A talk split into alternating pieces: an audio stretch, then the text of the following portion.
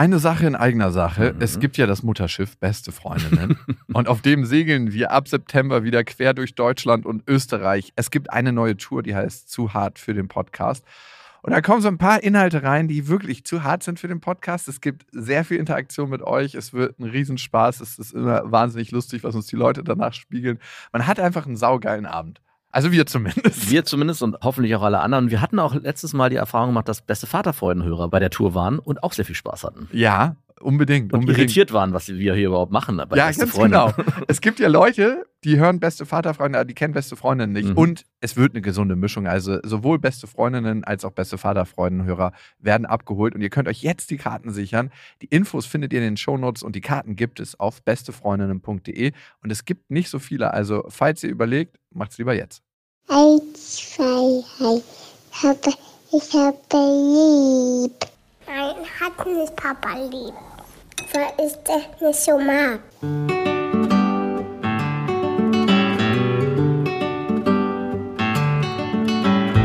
Das sind beste Vaterfreuden. Keine bösen Wörter. Die Fremde, alte Schöpfe. Setz dich bitte hin. Der langweilige Podcast übers Kinderkriegen mit Max und Jakob. Hallo und herzlich willkommen zu Beste Vaterfreuden. Hallo. Luxuskinder heißt die Folge und wir stellen uns die Frage, wie viel sollten die Kinder kriegen? Also gibt es ein zu viel? Gibt es ganz bestimmt, aber oh, was ja. ist zu viel? Und was ist vielleicht doch zu wenig? Was ist zu viel künstlich erzeugter Mangel, wenn man sich vielleicht doch einen anderen Lebensstil leisten könnte? Das finde ich ist eine super, super wichtige Frage. Also, wann ist man zu verwöhnt? Ich bin zum Beispiel selber auf eine Schule gegangen, wo ich ganz hinten anstand, so mit meinen Luxussachen, die ich hatte es war nicht mehr, dass wir die Ärmsten in der Schule waren, aber. Fast. Ich glaube, es war eher so, dass mein Vater dann da nicht so einen Wert drauf gelegt hat. Also da gab es wahnsinnig viele Politikerkinder, Zahnarztkinder, Ärztekinder, so die Klassiker, ne? Wurdest ähm, du gehänselt, weil du so wenig hast oder so arm warst? Nein, also in der Oberstufe dann nicht mehr. Davor war es schon manchmal so, dass ich einen Spruch gekriegt habe, wenn ich so die Klamotten meiner Schwester anhatte. Ja, okay. Also, Na gut. Hast du auch enough. Kleider angehabt oder nur? Nee, nee, nee. Aber nur die, also ich hatte so eine rosa Weste zum Beispiel. Es war die Wanderweste. Das äh, war so ein Ding, das ich dann anziehen musste. Also ich war wirklich richtig krass pink. Und die hatte ich dann an. Ich weiß nicht mehr, wie alt ich war. So neun, zehn. Und dann hatten wir irgendwann die in einen Kleidercontainer geschmissen und dann hatten sich die andere Leute rausgeholt und ich habe diese Weste immer noch im Dorf gesehen. So verschiedenste Menschen hatten die an. Konntest du dich dagegen wehren? Gegen diese pinke Weste und gegen die Klamotten deiner Schwester? Oder war das so, nee, du trägst es jetzt? Puh, weiß ich gar nicht mehr so genau. Oder also, warst du einfach ein so ein selbstbewusster Junge, dass du gesagt hast? Nee, ich war nicht so ein selbstbewusster Junge, dass ich gesagt habe, jo, ich trage die ganzen Sachen von meiner Schwester. Es war einfach so, dass es kalt war und das war so, yo, zieh das an. Weil, also ich glaub, finde, im Kleinkindalter ist es völlig egal. Da zieht man die Kinder ja eh nur so an, weil ihm das vor allem selber gefällt. Also wenn ich jetzt meinen Sohn. Wann hast du denn das letzte Mal Felix angezogen und hast dann gedacht, das gefällt mir richtig gut, wie er gerade angezogen ist? Regelmäßig. Ja? Ja, ganz oft. Ich ziehe den ganz oft, suche ich dem Sachen raus. Manchmal mache ich sogar, dass ich ihm die gleichen Sachen anziehe wie mir. Also farblich, dass ich zum Beispiel, gut, ich trage sehr viel äh, schwarz und weiß, dass ich ihm dann auch schwarz und weiße Sachen anziehe und dann mit ihm so einem Partnerlook rumlaufe. Ich hätte jetzt nie gedacht, dass ich sowas mache, aber. Oh Gott, oh Gott, so ein Minimi. Ja, aber ist geil. Ich finde es cool. Und doch, ich, und ich achte, ich, es gibt schon manchmal so Sachen, wo ich sage, das sieht cool aus, das gefällt mir gut. Ich mag es zum Beispiel, wenn er T-Shirts ohne Aufdruck hat in so einen ausgeblichenen Farben, also so Vintage. So, ja, genau. Wenn dann T-Shirts, wenn die so sind, das finde ich gut. Ich mag es nicht so, wenn da so Kinderzeug drauf hat. Das sucht er sich natürlich immer selber aus, Dinosaurier oder was auch immer. Aber ich mag es eher, wenn es so schlicht ist und so, äh, weil ich finde, das passt zu seinen blonden Haaren einfach gut. Keine mhm. Ahnung. Und dann war es in der Oberstufe so, dass halt die ganzen Ärztekinder und die ganzen Politiker und Kanzleikinder fette Autos gekriegt haben. Ne? Also, oh Gott, da bist du ja schon ganz schön weit hinten. Da war ich ganz, ganz weit hinten. Na, ich meine, du bist ja schon ganz schön weit fortgeschritten. In der Oberstufe bist du ja schon im, im Abi. Ja, manche waren in Amerika und konnten ah. dann mit ihrem Führerschein mit 16 ah. dann in Deutschland fahren. Durfte man das früher? Ja. Ich Nein. weiß auch nicht, ob das immer noch erlaubt ist. Bin Nein, ich, ich, glaube, das ist nicht erlaubt. Wirklich nicht? Hm, Bist du dir sicher? Nee, sicher Weil ich weiß noch, ich bin aus Amerika wiedergekommen und konnte hier Auto fahren und bin dann auch zur Führerscheinprüfung mit dem Auto gefahren. Das hat dir dein Vater erzählt, dass du das darfst. Der Prüfer hat mich auch ganz skeptisch angeguckt, als ich dann so selbstständig einfach das Auto geparkt habe und gedacht habe, jetzt kommt die Prüfung. nee, und die hatten alle dann natürlich fette Karren gekriegt. Ich meine, das ist purer Luxus. Ja. Purer, purer Luxus. Also von, Würdest du deiner Tochter ein Auto kaufen? Alter, wir leben in der Stadt, 18? ich brauche kein Auto. Ja, aber also ich erinnere mich daran, wenn du es jetzt gerade erzählst, meine, ich hatte auch Kumpels, wo die Eltern ihrem Sohn ein Auto gekauft haben. Oder kein besonderes, aber immerhin, das ist ja auch egal in dem Alter, aber ein Auto. Bei manchen auch ein besonderes. Und ich fand, dachte immer so, warum machen die das? Also selbst damals dachte ich schon, warum machen die das? Also warum schenken die ihrem Sohn oder ihrer Tochter ein Auto, was er selber zur Verfügung hat, obwohl er ja eigentlich dafür noch gar nichts getan hat? Und damit rumprotzt und den Chef mimt und man selber mit der BVG fahren muss. also eigentlich, Die Öffis. eigentlich habe ich mich darüber aufgeregt. Ja, war da vielleicht auch ein bisschen Neid dabei? Auf keinen Fall. Okay, gut. Dann ist ja gut. Dann ist alles super. Aber würdest du es bei deiner Tochter machen? Nee. Also So rigoros nicht, weil vielleicht irgendwas Schrottiges, so wie ich das hatte. Ich hatte nämlich ein übertrieben schrottiges Auto, was ich so sechs Blocks weiter wegparken musste. Obwohl das so klein war, dass es überall einen Parkplatz gefunden hätte. Aber ich hatte immer eine gute Zeit mit meinen Jungs da drin. Das war ja, lustig. also deswegen, ich, ich, einerseits habe ich geschimpft auf diese Autos von meinen Kumpels, aber ich habe es auch sehr genossen, dann da mitfahren zu können. Und war jetzt, irgendwann war es auch so weit, dass ich zwar, ich habe zwar keins bekommen, aber ich durfte dann immer das Auto meiner Eltern benutzen. Und das ist, man fühlt sich schon ein bisschen wie der King. Wenn man so gerade 18 geworden ist, 18,5 dann ist und mit dem Auto seiner Eltern, so war es bei mir, seine ganzen Kumpels und vielleicht auch mal die ein oder andere Freundin einsammeln durfte und mit der dann von A nach B fahren durfte. Das ist schon Luxus. Das Das, kann- ist Luxus. Nee, aber ich glaube nicht, dass ich ein Auto kaufen würde. Also, wenn man irgendwie eine Vereinbarung hat, ich weiß immer nicht, ob das gut ist, irgendwelche Sachen an Leistungen zu knüpfen. Du schaffst dein Abi unter einem Schnitt von 2,3 oder so, dann bekommst du das Auto. Unter einem Schnitt von 1,9 bekommst du das Auto. Und ab 1,4 darfst du dir ein Auto aussuchen für Summe XY. Da kriegst du Geld und darfst dir selber eins kaufen. Ja. Und sie nimmt das Geld und macht eine Weltreise. Und dann sage ich, meine Tochter. nee, Auto würde ich nicht kaufen. Welcher, also wie viel Luxus ist gut, ne? Das ist so die Frage. Mein kleiner Bruder, würde ich sagen, hat nicht so ein richtig adäquates, gutes Verhältnis zu Geld. Mhm.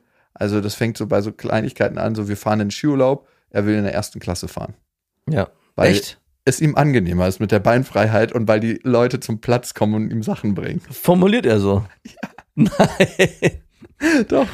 Und ich hätte noch nie den Anspruch gehabt, in der ersten Klasse zu fahren, weil ich denke mir so, A, hast du da ein bisschen mehr Ruhe, ein bisschen mehr Beinfreiheit, aber es ist nicht so ein krasser Unterschied und B, wäre ich schon glücklich darüber gewesen, überhaupt mit der Bahn fahren zu können. Ja. Genau, das, so ist er. Wird Oder, ihm dieser Wunsch erfüllt? ja, Ja. Schön. nicht von seiner Mutter, aber von seinem Vater schon, also von unserem Vater. Oder, dass er einfach sagt, ja, dann nehmen wir noch ein paar Freunde von mir mit, Papa kann das ja bezahlen. Oh. Das ist krass. Ne? Also da gibt es überhaupt gar keinen richtigen Kontakt mehr zum Geld und wo das herkommt. Und ich glaube, das möchte ich für mich tunlichst vermeiden. Dann gibt es ja das ganz andere Extrem, dass es so richtig wohlhabende Unternehmerfamilien gibt, wo sich die Kinder wirklich alles arbeiten Ja. müssen. So alles vom Pfennig. Also alles, die kriegen da nichts geschenkt. Und ich würde gerne einen gesunden Mittelweg finden. Also, dass man einfach sagt, es gibt nicht wirklich Mangel, weil ich möchte tatsächlich nicht, und du versuchst ja immer als Elternteil den Schmerz und den Mangel, den du selbst erfahren hast, bei deinen Kindern tunlichst zu vermeiden. Mhm. Und dadurch kreierst du dann neuen Mangel und neuen Schmerz, den Ja. du nicht auf dem Schirm hast. Also allen Schmerz von seinen Kindern fernzuhalten, das geht ja gar nicht. Was habt ihr denn da für euch für eine äh, Regelung gefunden? Also du jetzt, äh, habt ihr, erstmal habt ihr eine gemeinsam gefunden, du und deine Ex-Freundin. Und wenn, wie sieht ihr aus? Mit Geschenken oder Luxusgütern oder irgendwelchen, ja, Aufmerksamkeiten, die man so vielleicht zwischendurch mal schenkt? Erstmal haben wir nicht so wirklich darüber gesprochen und keine gemeinsame Regelung gefunden. Oh ja, ich weiß, aber bald steht die Familientherapie an und da können wir ja sowas aufstellen. Meine Ex kauft meiner Tochter, glaube ich, so ein bisschen impulsartig, wenn es gerade passt. Mhm. Kleinigkeiten. Was auch nicht verkehrt ist, wenn man zum Beispiel sieht, dass das Kind Interesse an etwas entwickelt hat und man was fördern will. Also, keine Ahnung, es interessiert sich für Tiere, Kühe oder was auch immer. Dann sagt, okay, ich kaufe ein Buch über einen Bauernhof zum Beispiel. Ja, voll. Oder man geht mal zusammen irgendwo rein und holt Bücher. Also, das mache ich manchmal mit ihr, dass ich irgendwie in Buchhandlung gehe und sage, hey, wollen wir uns zwei Bücher für abends aussuchen, die wir lesen können? Und dann gucken wir uns die gemeinsam an und entscheiden dann zusammen, was wir lesen wollen. Das mache ich mal, aber sehr, sehr selten. Bei mir ist es so, dass ich da in der Position bin, relativ viel geschenkt zu kriegen von meinen Schwestern. Die haben ja jeweils zwei ältere Kinder. Mhm. Und da ist es so, dass die meisten Sachen einfach durchgereicht werden. Und sie findet das auch super, weil die Sachen irgendwie so aufgeladen sind. Ach, das hat meiner Cousine gehört, das ist total cool. Auch an Klamotten und so. Ah, echt? Ja, ja, sie mag das total gerne. Und dadurch muss ich gar nicht so viel kaufen. Okay. Wenn ich was kaufe, dann Meistens, weil ich es für ökologisch wertvoll halte und es dann irgendwann wieder verkaufen muss. Weil es niemand bespielt. Genau, ich hatte so einen richtig teuren handgeschnitzten Holzbauernhof Waldorf aus Deutschland gekauft und Ich erinnere mich an den. Ja, sie hat da wirklich zweimal mitgespielt. Ich erinnere mich auch, wie du das erzählt hast, so, so leicht Prenzlauer Bergmäßig von oben herab. Was? Ich habe jetzt ähm, übrigens für meine Tochter einen Bauernhof, aber ich habe ihn günstig bei eBay gekauft. Sehr wertvoll aus Holzmaterial, Naturfarben und du wirst schon sehen. Also das schwang so mit. Nee, nee, nee. Also so habe ich Für dich vielleicht. Ja, bei mir schwang das. Also es kam zumindest bei Du mir an. wirst schon sehen, der Satz steckte da nie drin. Spiel du mal weiter mit deinem Plastikspielzeug. Hier kommt die Holzgeneration. Und äh, es ist sehr, sehr befriedigend zu hören, dass es auch bei dir nicht funktioniert hat. Ja, sie hat da zweimal drauf gespielt und dann. Und du bist nicht der Erste. Ich habe schon so viele berichten hören, dass die dieses wertvolle, also gerade auch so von so Ökomenschen, die sagen, ich, Ich habe alles probiert. Und das ist für mich immer eine Genugtuung, wenn die dann aber erzählen, ich habe es probiert, aber leider ist dieses Glitzer-Plastikspielzeug doch das, was die Kinder dann am Ende haben wollen. Und ich musste mich erbarmen und was kaufen. Oder im besten Falle, und ich finde, so kann man sich am besten rausreden, genau wie du es gerade beschrieben hast, man kriegt es von der Schwester oder von Verwandten, Bekannten, die das schon mal gekauft haben, sodass man das selber nicht neu kaufen muss. Ja. Also ich kaufe sehr selten was, aber wenn, dann versuche ich Sachen A, gebraucht zu holen, damit die nicht neu hergestellt werden müssen. Ja. Ey, gerade bei so Kinderspielzeug, da gibt es ja schon alles quasi, ne? Und auch qualitativ hochwertige Sachen, also kein Schrott zu kaufen. Ja. Aber ich kaufe so wenig, also wirklich sehr, sehr wenig. Also wir haben bei uns die Regelung, dass es eigentlich außerhalb von Geburtstagen und Feiertagen nichts gibt, also nichts Größeres, also Geschenke, die müssen sich die Kinder wünschen. Also keine Ahnung, wenn meine Tochter, die hat so ein großes Holzpferd im Garten, da wenn sie dann einen Sattel oder so haben will, der auch mehr Geld kostet, dann kann sie sich den wünschen und dann kriegt sie dann zu den drei großen Festen, die wir feiern. Ostern, Nikolaus, Weihnachten, Geburtstag und Nein, Ostern, Geburtstag und Weihnachten.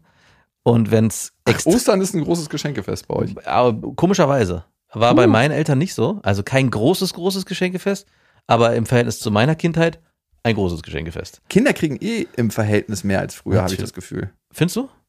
Ja, also Mm, Das würde ich nicht unter- unterschreiben. Also ich fand schon, dass wir bei Weihnachten denke ich immer, wow, krass viel. Ähm, und muss dann aber, ich habe mal letztens Bilder rausgesucht von, bei meinen Eltern von unserem Weihnachten und das war, sah genauso aus. Und es war auch genauso viel. Und trotzdem hat man immer das Gefühl gehabt, es ist zu wenig als Kind. Wie viel Luxus glaubst du ist gut? Weil ich würde sagen, deine Kinder wachsen schon im Luxus auf. Ja, auf jeden Fall. Und genau, das wollte ich gerade nochmal ausführen. Also ich glaube, es geht nicht immer unbedingt nur darum, wie viel schenke ich den Kindern, sondern genau was, also so haben wir es zumindest für uns geregelt. Wie ist die Beziehung dazu? Also es gibt äh, ein System dahinter, wo wir sagen, du kannst dir was Größeres wünschen, aber es gibt dann halt nur zu den großen Tagen. Und dann haben wir noch eine andere Regelung, dass es gibt bestimmte Sachen, da darf man so viel kaufen, wie man will, und das sind Bücher. Also bei Büchern ist es so, wenn wir das Gefühl haben, das interessiert den gerade oder das Thema ist gerade interessant oder wir wollen vielleicht auch mal ein Thema, zum Beispiel war bei meiner Tochter lange das Thema Tod sehr äh, relevant, dass wir dann extra zwei, drei Bücher gekauft haben zu diesem Thema Geschichten. Also Bücher fallen aus diesem Rahmen raus, die dürfen so viel und so oft geschenkt werden, wie man möchte. Das führt natürlich nicht dazu, dass sie jeden Tag irgendwie drei Bücher bekommen, aber wir haben schon sehr, sehr viele Bücher und vergeben die dann natürlich auch weiter. Mhm. Aber ähm, es ist immer wieder ein Thema, dass ich mir denke, wow, die haben so viel Spielzeug. Und ich komme dann meistens abends nach Hause und denke, wow, das wird gar nicht bespielt. Aber äh, kriege dann oft einen Anranzer von meiner Frau, dass sie, und da hat sie auch recht, äh, zu mir sagt, du bist ja gar nicht hier, du siehst es ja gar nicht. Die spielen mit den Sachen und, das muss ich ja auch zugestehen, sie sortiert regelmäßig auch Sachen aus, wo sie sagt, damit wird nicht mehr gespielt, das kommt dann weg. Hast du gar nicht auf dem Schirm. Habe ich gar nicht auf dem Schirm, nein. Aber was passiert, wenn Kinder zu viel Luxus erfahren? also die Erfahrung, die wir gemacht haben und äh, weswegen ich auch immer wieder kritisiere, bitte nicht zu viel Spielzeug. Wer ist da prädestiniert für in eurer Familie?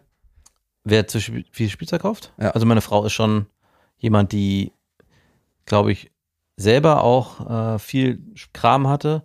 Und wenn ich in die Zimmer reingucke, denke ich auch mal, puh, das ist ganz schön viel. Und es ist vor allem auch immer die Mischung aus Neuem und vielem alten Kram, weil wir haben auch das Problem, oder ich würde es fast so als Problem bezeichnen, dass ihre Eltern fast alles Spielzeug von ihr aufgehoben haben. Und es gibt dann alles immer im Doppel- und dreifache Ausführung. Und wo ich dann auch immer sage, es ist viel zu viel. Und ich habe die Erfahrung gemacht, dass es erstens gar nicht unbedingt förderlich ist, viel Spielzeug im Zimmer zu haben für die eigene Kreativität der Kinder. Also es ist nicht so, dass mehr Spielzeug dazu führt, dass die Kinder mehr spielen, sondern ganz im Gegenteil, dass sie dann fast schon ohnmächtig wirken vor diesem ganzen Haufen und sich dann nicht entscheiden können, mit was sie überhaupt anfangen zu spielen und komischerweise dann mit Kleinigkeiten ewig rumspielen. Also Felix spielt manchmal mit, gefühlt mit einem Löffel und ein Stück Papier, was er gefunden hat, eine Stunde lang Rollenspiele und nebendran ist seine Eisenbahn, seine Autos und seine Kuscheltiere. Und Ja. man fragt sich, warum spielt er eigentlich nicht mit dem Spielzeug, sondern transportiert in seiner Kreativität die Figuren in diese äh, Alltagsgegenstände. Das finde ich ein super wichtiger Punkt. Zerstören wir eigentlich nicht die Kreativität unserer Kinder, wenn wir zu viel Vorgaben in Sachen Spielzeug machen? Weil das erlebe ich bei Lilla auch immer wieder, wie sehr sie sich freut, wenn sie irgendeinen besonderen Stock für sich findet, wie der integriert wird, wenn sie irgendwelche Steine findet. Also es sind so ganz, ganz einfache Sachen oder Blätter mitnimmt und die unbedingt verschenken will. Mhm. Oh, Habe ich mir übrigens mal überlegt, ne, Kinder mit ihren eigenen Geschenken dann zu versorgen. Weil man kriegt ja auch ganz oft sowas geschenkt wie ein Blatt Ja. oder ein Stock oder man hat irgendwie eine, einen Glitzer auf der Straße gefunden, was sie dann immer mitnehmen will. Bei uns liegt ja ein bisschen mehr Konfetti rum auf der Straße als bei dir wahrscheinlich in Ja. der Feierzone bei uns. Und das schenkt sie mir dann immer oder Mama, ganz, ganz wichtig, das müssen wir dann mal mitnehmen. Und ich habe mir mal überlegt, dass so zu Geburtstagen so eine Schachtel, wo ich so eine Schachtel aufmache und dann so ganz viele Kleinigkeiten sammle. Ein Stock, ein Blatt und das ist dann ihr Geschenk. da wird sie sich freuen drüber, bin ich mir sicher. Ja, was ich immer wichtig finde in Sachen Luxus ist, Luxus als solches ist ja eine der sieben Todsünden, also die, die Verschwendungssucht. Das steckt ja dahinter, ne? Wenn man nicht mehr so einen realen Bezug hat zu dem, was man kauft und wie viel man kauft. Ich glaube, wie bei Erwachsenen passieren bei Kindern verschiedene Sachen. Zum Beispiel, dass sie es nicht mehr richtig sehen. Also, was dahinter steckt. Dass es einfach nur was ist, was immer zur Verfügung steht und deswegen hat es eine Selbstverständlichkeit. Ja. Und mit der Selbstverständlichkeit als solches geht auch ein Stück weit der Genuss verloren, Ja. weil es dann nichts mehr Besonderes ist. Es ist so, als ob du jeden Tag in einem Sternenrestaurant zu Mittag isst. Es wird ziemlich schnell zur Normalität werden. Ich finde, das kennt man bei einem selber, wenn man was hat, was am Anfang so purer Luxus ist. Was war für dich purer Luxus? Als Kind? Nö, jetzt vielleicht als Erwachsener, was du dir gekauft hast. So, so was richtiges Besonderes. Dein Elektrofahrrad zum Beispiel. Dein, du hast ja so ein fettes Ja, habe ich übrigens wieder verkauft. Siehst du. Dein fettes Elektromountainbike, wo du dich die ganze Zeit gefragt hast, soll ich ein Fahrrad im Wert eines gefühlten Kleinwagens kaufen oder nicht? Und ich so, ja, weiß ich nicht, probier mal aus. Und am Anfang war es bestimmt geil, das Ding zu sehen und damit zu fahren. Also ich bereue nicht, dass ich es gekauft habe. Es war genau auch der Grund, warum ich es gekauft habe, weil ich nicht irgendwie ständig mir die Gedanken darüber machen wollte. Mit dem Wissen, dass ich es dann für den fast gleichen Wert wieder verkaufen kann. Und so war es auch. Also ich habe es jetzt zu einer Zeit gekauft, wo ein krasser Mangel herrscht, dieser Fahrräder. Und habe es auch ein halbes Jahr äh, schon intensiv genutzt.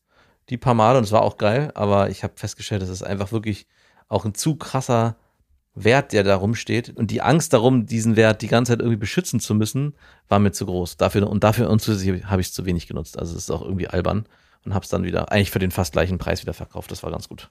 Und man kriegt auch ein schlechtes Gefühl, wenn sowas Großes, Teures rumsteht und Ja. man es dann nicht nutzt. Ne? Ja, also Fall. Dinge sollen einem ja gute Gefühle machen und das macht einem dann irgendwie ein komisches, schlechtes Das hat mir ein richtig schlechtes Gefühl gemacht. Es war wirklich so stand da und ich dachte, oh, du musst es eigentlich nutzen. Ich habe aber gar keinen Bock. Aber es ist so viel wert. Verdammt, was tue ich?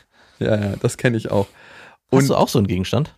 Mm, Ja, ich habe einen Campingbus und da habe ich manchmal ein schlechtes Gewissen, weil ich den relativ selten nutze. Aber jetzt war ich wieder zwei Wochen mit dem unterwegs, habe so einen fetten Italien-Trip gemacht. Jetzt ist gerade meine Schwester damit unterwegs und hat ihn ausgeliehen und ist in der Schweiz und in Italien. Und dann denke ich mir, ist es doch richtig, dass ich den habe. Ja. Also, Und es ist ja auch noch eher ein Nutzgegenstand als ein Luxusgut, was man nicht unbedingt braucht. ja, Und das bei stimmt. mir war es so, dass dieses blöde Elektrofahrrad irgendwann zu einem Luxusgut wurde, was ich eigentlich nicht brauche. Also ich, man braucht kein Fully Mountainbike Elektrofahrrad, um mal, keine Ahnung, zum Bäcker zu fahren. Da reicht ein Klapprad. Ja. Also ich kann es nicht bei Sachen, wo ich weiß, dass sie super schnell an Wert verlieren. Also ich würde mir jetzt nicht einen Neuwagen kaufen, super teuren. Das wäre nicht meins. Da bin ich einfach anders geprägt, weil ich mir denke, ey, du fährst mit dem Ding vom Hof, verlierst schon mal 15.000. Dann steht er irgendwie ein halbes oder ein Jahr in der Garage rum und fährst gar nicht oft. Dann hat er so ein Drittel Wertverlust. Ja. Das wäre nichts für mich, weil ich jeden Tag sehen müsste, wie viel Geld der verliert. Und ich meine, diese Einstellung auch zu den Dingen ist auch etwas, was ich auf meine Kinder übertragen will. Und es ist natürlich extrem schwierig, wenn man in einer Partnerschaft, und es ist jetzt bei meiner Frau nicht so, und ich konnte sie auch in vielen Punkten auch schon beeinflussen, diesbezüglich, wenn der Partner aber da komplett dagegen hält und sagt, nein, ich möchte das nicht, ich möchte meinen Kindern nur Gutes tun und ihm alles schenken, weil es ja auch am Anfang gar nicht so teuer ist, in Anführungszeichen. Ja, aber der Trugschluss ist, dass du deinen Kindern damit nichts Gutes tust oder Genau. nur Gutes, weil du nimmst ihnen die Möglichkeit der Wertschätzung. Ich glaube nämlich, das ist wirklich immer wieder, was ich feststelle, das ist das neue Null. Wenn du was hast, ist es nach zwei Wochen deine neue Basis, das neue Null, von der du aus sagst, was brauche ich denn noch? Ja. Es ist nicht so, dass du denkst, oh, jetzt habe ich alles, sondern du denkst so, ah, das könnte ich jetzt noch gebrauchen und das könnte ich noch gebrauchen. Das hört nie auf, weil unser evolutionäres Gehirn einfach so verkorkst ist, dass es so funktioniert. Ja. Du brauchst immer noch mehr. Und das ist, glaube ich, das große Problem. Ja. Wie machen wir das? Wie gehen wir damit um? Ich glaube nicht, dass es einen künstlichen Mangel braucht, aber einen sehr, sehr bewussten Umgang mit Konsum. Wobei künstlicher Mangel, ich finde das auch gar nicht so verkehrt. Wir machen das nicht, aber wir haben in, wir, unsere Kinder sind in unterschiedlichen Kitas und beide Kitas machen einmal im Monat ein Spielzeug, Verzichten sie auf Fleisch. Wow. Nein, Spielzeug, einen spielzeugfreien Tag, wo die Kinder das ganze Spielzeug vor, am Tag vorher abgeben müssen. Oder ist es sogar eine Woche? Ich bin mir gerade nicht sicher.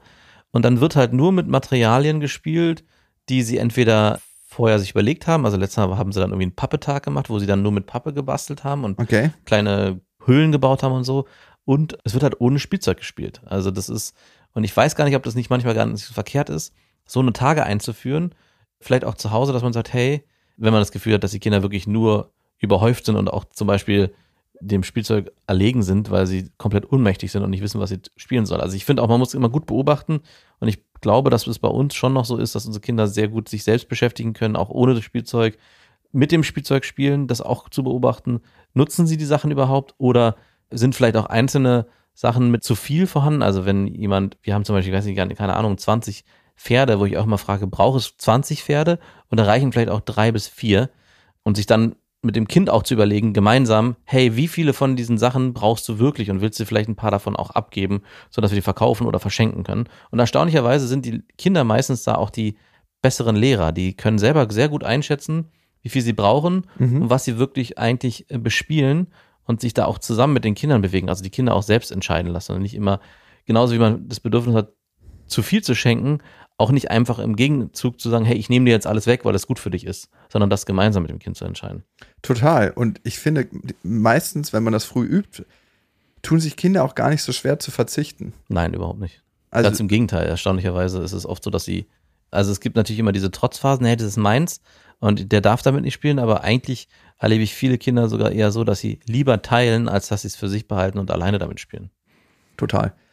Also wir kommen wahrscheinlich als soziale Wesen auf die Welt und entwickeln uns dann zu asozialen. Ja, Oder das habe ich. Zum Teil. Doch, das hatte ich auch eine Zeit lang wirklich überlegt, ob wir unsere Kinder durch diesen Konsum, der, der ist ja nicht nur ein individuelles Problem jetzt von mir, dir oder wem auch immer, sondern das ist ja ein gesellschaftliches Thema, dass Konsum so einen hohen Stellenwert hat und wir das in unsere Kinder hineinprojizieren. Auch dadurch, dass wir sie mit Spielzeug überhäufen und sie dann lernen, okay, mehr ist mehr. Mehr Besitz führt zu mehr Glück. Und deswegen muss ich dann auch im Jugendlichen und Erwachsenenalter für mich mehr konsumieren und irgendwann entsteht dann so ein Bewusstsein, das ist es doch nicht. Und alle versuchen sich dann dem entgegenzustellen. Minimalism. Und genau, und dann gibt es dann extreme Gegenbewegungen, wo man dann sagt, okay, ich brauche gar nichts mehr, was vielleicht auch nicht wiederum für jeden so richtig ist, sondern ich glaube, jeder muss sich selber äh, herausfinden, was gut und was schlecht ist. Wie viel Luxus gut für einen ist. Kannst du gut verzichten? Ja. Wirklich? Ja. Auf was, was du richtig gerne magst, kannst du gut verzichten. Was muss, ich muss, es muss etwas sein, was ich gerne mag. Ja, klar, weil sonst ist ja kein Verzicht. Nicht auf Sex.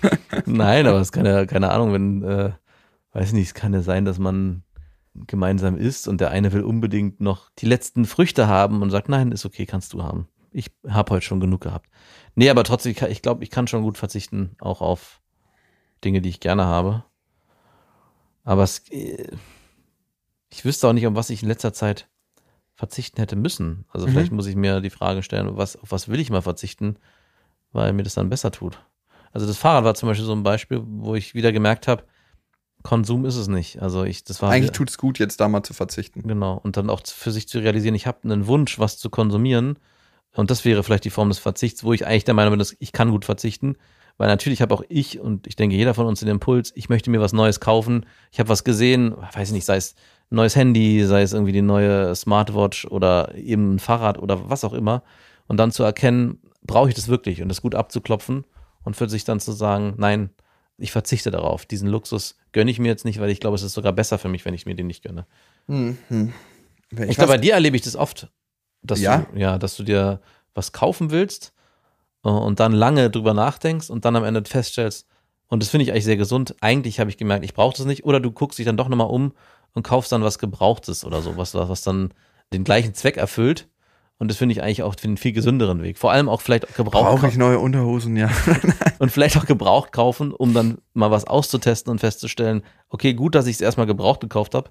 Dann habe ich zumindest den Konsum nicht noch weiter angeregt, indem ich wieder was Neues vom Markt äh, abgeschöpft habe. Ja, also das letzte, was ich überlegt hatte, mir zu kaufen, ist so ein richtig fettes Sub. Und mein Nachbar hat sich gerade ein richtig dickes Sub gekauft. Und ich kann das jederzeit mitnutzen. Er hat sogar so eine elektrische Akkupumpe sich gekauft, also mega praktisch. Ja. Und ich habe Zugang zu seinem Keller und kann mir das einfach immer rausnehmen. Und ich hatte aber schon angefragt bei der Firma, genau nach dem gleichen Modell. Und dann dachte ich so, brauchst du das selber wirklich? Mhm. Oder kannst du es dir einfach nur ausleihen? Ja. Easy. Und eigentlich ist es viel geiler, sich das auszuleihen, Ja. wenn man es braucht. So ein bisschen die Frage, braucht man den Hund wirklich selber oder reicht es ab und zu mal mit dem Hund vom Nachbarn zu gehen? die meisten Sachen kann man sich heutzutage leihen. Ja. Also ohne Witz, weil Besitz ja auch, und das ist immer so ein Spruch, belastet, aber es stimmt. Ja. Ich habe schon so einen Keller voll mit Sachen, mit Fun-Sportartikeln, die ich nicht so regelmäßig nutze. Und ich weiß, dass ich ein paar davon jetzt bald wieder aussortieren werde. Also ich habe so ein Mountainboard, so ein Skateboard mit so fetten, fetten Reifen, wo Ach, man wirklich? die Hänge, ja, mit Wann runter- hast du das denn gekauft? Hatte ich mir mal irgendwann gekauft, als ich Leute gesehen habe auf dem Feld, die so mit so einem Kitedrachen gefahren sind. Und dann Ja. habe ich es ein paar Mal benutzt und ausprobiert und gemerkt, wie beschissen das ist. Besonders wenn man so nach vorne wegfällt, also so Mm. richtig und noch seine Beine in den Schlaufen hat. ich wurde ein paar Mal richtig derbe übers Feld gezogen. Dachte ich mir so, oh, weiß ich nicht. Mag ich im Wasser doch lieber kiten. Ja. Genau, und auch kiten, ne? Wie oft macht man das im Jahr? Und es ist nicht sinnvoller, in irgendein Camp zu fahren, wo man das Zeug immer aufgeblasen kriegt, wo es gewartet wird, wo man das neueste Zeug fahren kann. Oder will man es selber kaufen? Ja. Also bei allen Sachen oder beziehungsweise bei sehr vielen Sachen ist das so. Und eigentlich macht man das ja bei Kindern auch schon so. Und warum äh, nimmt man sich da kein Beispiel? Also, wie du es vorhin gesagt hast, dass du viele Sachen von deinen Schwestern bekommen hast oder man sich vielleicht auch mal Dinge gegenseitig hin und her leiht. Also, wenn man, äh, keine Ahnung, ein Kind bekommt, dann sich Sachen kauft, dann kriegt der Nachbar oder eine Freundin oder ein Verwandter ein Kind, dann gib, übergibt man es ihm wieder und dann hat man wieder ein eigenes neues Kind gezeugt und holt sich dann die Sachen wieder. Also ich will gar nicht wissen, wie oft äh, wir schon die Fahrräder bei uns, wie viele Kinder die schon gesehen haben, weil die durch den ganzen Das sind so Fahrräder aus den 70er Jahren, ne? Nee, so halt nicht, aber die wurden auf jeden Fall schon mehrfach durchgereicht, weil es einfach keinen Sinn macht, mehrere Fahrräder am Stück äh, neu zu kaufen für jedes Kind. Ja, und Verzicht als solches, glaube ich, stärkt doch die Persönlichkeit. Wenn du in der Lage bist zu verzichten, dann bist du auch nicht so abhängig davon, ob du das jetzt bekommst oder nicht. Also es macht was mit dir, das festigt. Also nicht immer nur, wenn du verzichten musst, sondern auch, wenn du dich freiwillig im Verzicht übst. Sei es Fasten, ich meine, das ist ja auch schon in der Bibel verankert. Uh, das fällt mir sehr schwer übrigens, Fasten. Ja, wirklich? Mhm. Wirst du dann grantig oder was Ich passiert? habe es noch nie so richtig probiert. Die Male, wo ich es probiert habe, habe ich sofort wieder beendet. Ja? Wie oft hast du schon gefastet? Unfreiwillig oder freiwillig? Wieso unfreiwillig? Ja, ich war mal wandern und da haben wir uns verlaufen. Wie lange? auch nur 24 Stunden, aber das war schon ein bisschen unangenehm, gerade wenn du irgendwie 35 Kilometer am Tag läufst. Ja.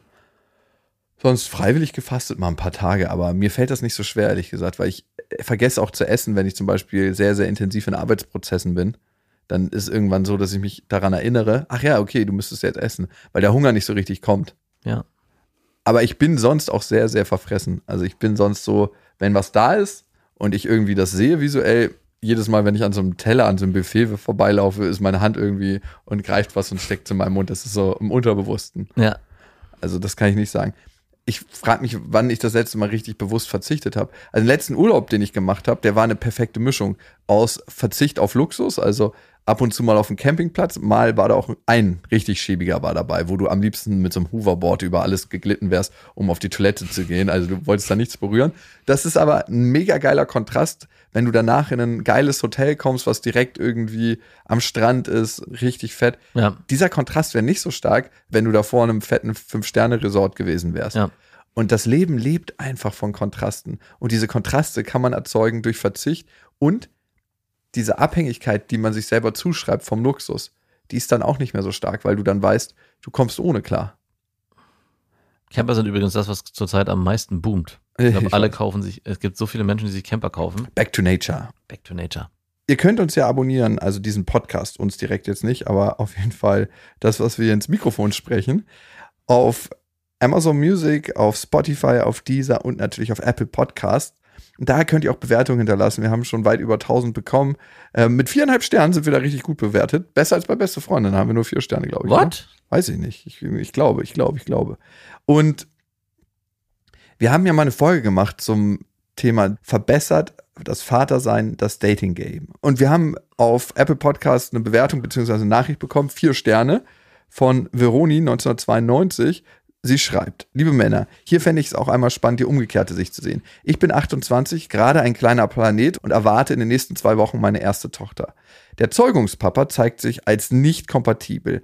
Aber das Spannende ist, dass er beim Kennenlernen sagte, so wie viele andere Männer auch, dass er mich nicht mitgenommen hätte, wenn ich ein Kind hätte. Mich nicht mitgenommen hätte? Was für eine eklige Ausdrucksweise Äh. von dem Typen. Ich hätte dich nicht mitgenommen. Ich bin so großzügig. ich sehe das jetzt so. Wenn der Mann ein Kind hat, ist das attraktiv. Wenn die Frau eins hat, ist das eher nervig, weil sie meistens aufs Kind aufpasst, beziehungsweise werde ich alleinerziehend sein und dann hat der neue Partner keine Lust, sich Frau und Kind zu teilen. Wäre auch eine Frage, die du deiner Ex-Freundin mal stellen könntest. Ob ihr Dating-Game jetzt besser ist oder schlecht. Ja. Ich habe das Gefühl bei ihr, dass sie gar nicht mehr so eine Priorität aufs Dating-Game setzt. Ja, das ist dein Gefühl, damit du dann ein gutes Gewissen hast, wenn du dann selber frei bist. Nee, aber manchmal reden wir drüber. Nee, wir reden gar nie drüber. also ich krieg's ja manchmal am Rand mit, wenn sie mal jemanden trifft, aber es ist tatsächlich nicht so häufig, so wie ich es mitkriege. Und ich weiß nicht, wie das verläuft. Also ich weiß nicht, ob sie. Manchmal ist ja das Dating-Game auch so ein Beziehungsthema, dass du Bock auf irgendwie Nähe hast. Und ich will jetzt das nicht vergleichen mit einem erwachsenen Partner und einem Kind, ne? Aber dieses Geborgenheitsgefühl, das kriegt ja nicht nur das Kind, sondern man selber auch. Ja. Also ich merke, dass ich nicht mehr so krass am Hasseln bin, seitdem ich ein Kind bin mit Ja. Frauen. Oder was würdest du sagen? Ja, also nicht nur, es ist ja auch schon allein was körperlichen Austauschen geht zwischen dem Partner und der Partnerin. In dem Moment, wo du Kinder hast, die Ständig ähm, an dir hängen. ständig an dir hängen und kuscheln wollen, wird, also so ist es zumindest bei mir, wird es auf jeden Fall weniger. Also so wurde es, so ist es bei uns. Also und ich weiß, meine Frau würde sich das mehr wünschen, aber ich merke auch, wie ich am Ende des Tages satt bin, wenn ich den ganzen Tag zu Hause war und wir den Tag miteinander verbracht haben, so viel Familie und auch so viel Körperkontakt durch die Kinder, da bin ich am Abend einfach durch und denke, nee, ich bin jetzt froh, dass ich mal meinen Körper wieder für mich alleine habe. Kann ich zumindest ein bisschen nachempfinden, wenn Frauen nach dem Stillen sagen, ich bin froh, dass es endlich vorbei ist, dass ich endlich meinen Körper wieder für mich selber habe. Voll.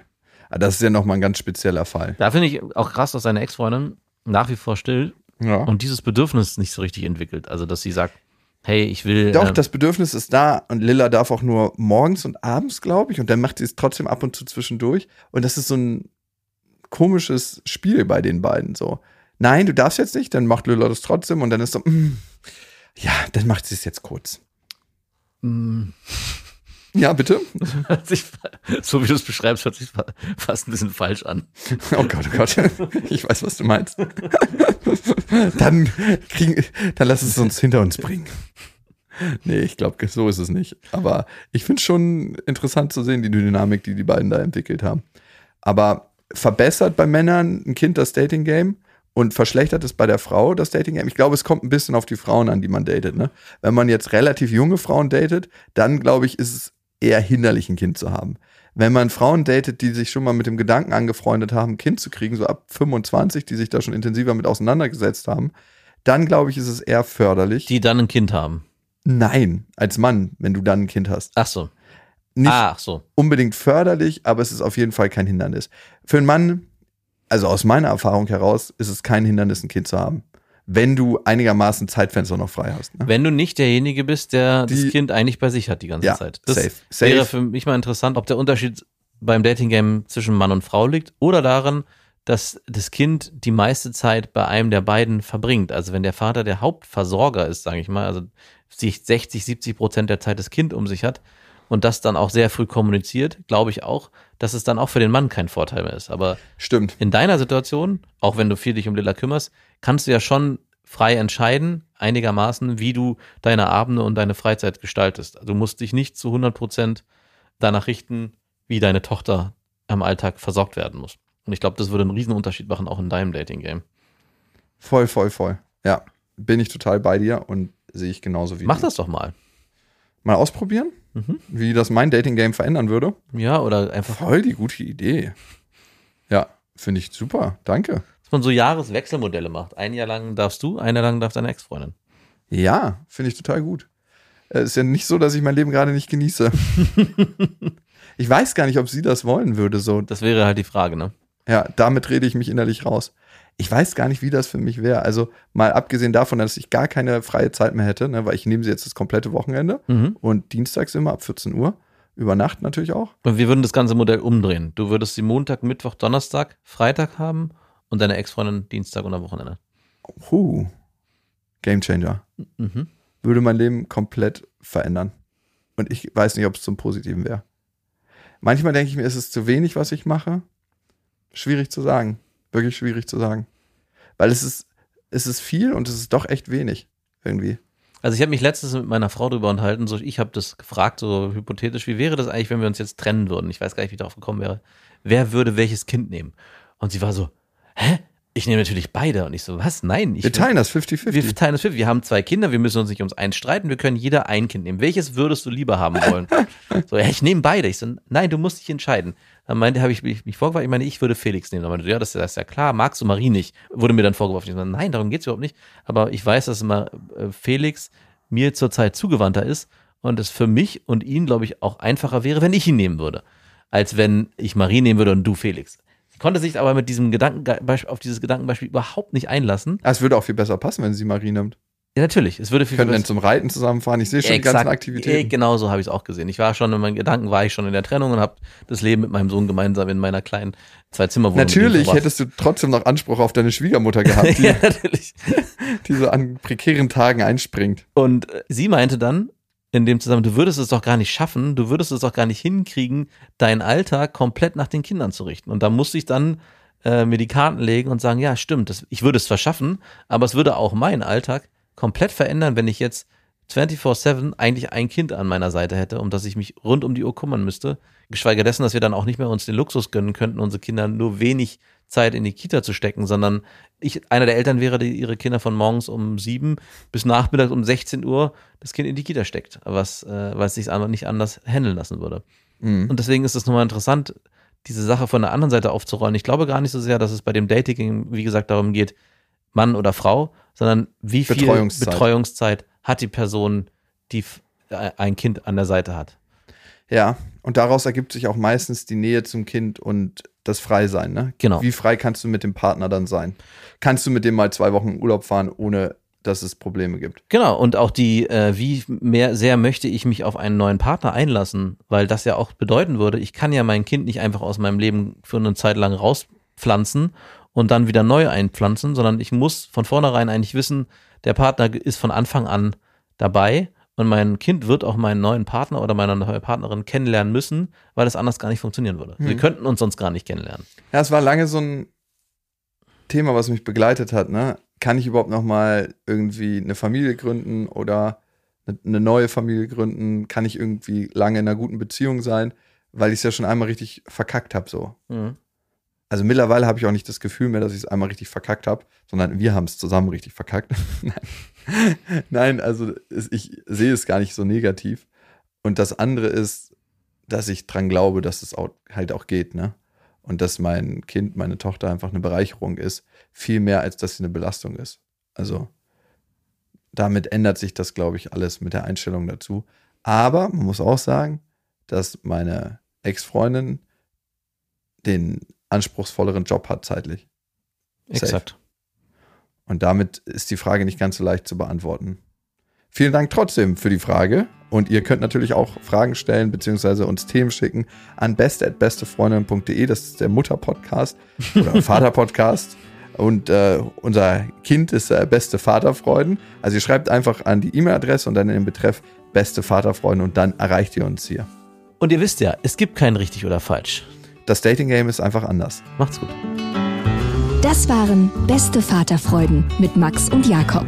Jetzt auf iTunes, Spotify, Deezer und YouTube.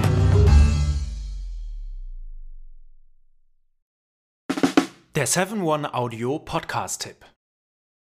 Hallo, ich bin Lynn. Und ich bin Leo. Ihr kennt uns vielleicht schon vom True Crime Podcast Mord auf Ex. Eigentlich sprechen wir da ja jede Woche über Verbrechen. Mhm. Aber da gibt es ja noch ein anderes Thema, das die Menschen und uns schon immer fasziniert hat. Die Liebe. Krasse Geschichten, die wirklich passiert sind. Bonnie und Clyde zum Beispiel. Cleopatra und Caesar. Oder Diana und Charles. Oder halt Camilla. Liebe gibt's bei True Love aber auch nicht nur im klassischen Sinne. Es geht auch um Familie, um die Liebe zum Beruf oder sich selbst oder Freundschaft. Am besten sind ja auch eh die Filme, wo dann am Ende steht, nach einer wahren Begebenheit. Mhm. Das sind so Geschichten, die kannst du dir eigentlich gar nicht ausdenken. Ja. Und das gibt's jetzt eben als Podcast. Und das Ganze heißt True Love. Ja, der Name sagt es eigentlich schon. Aus True Crime wird True Love.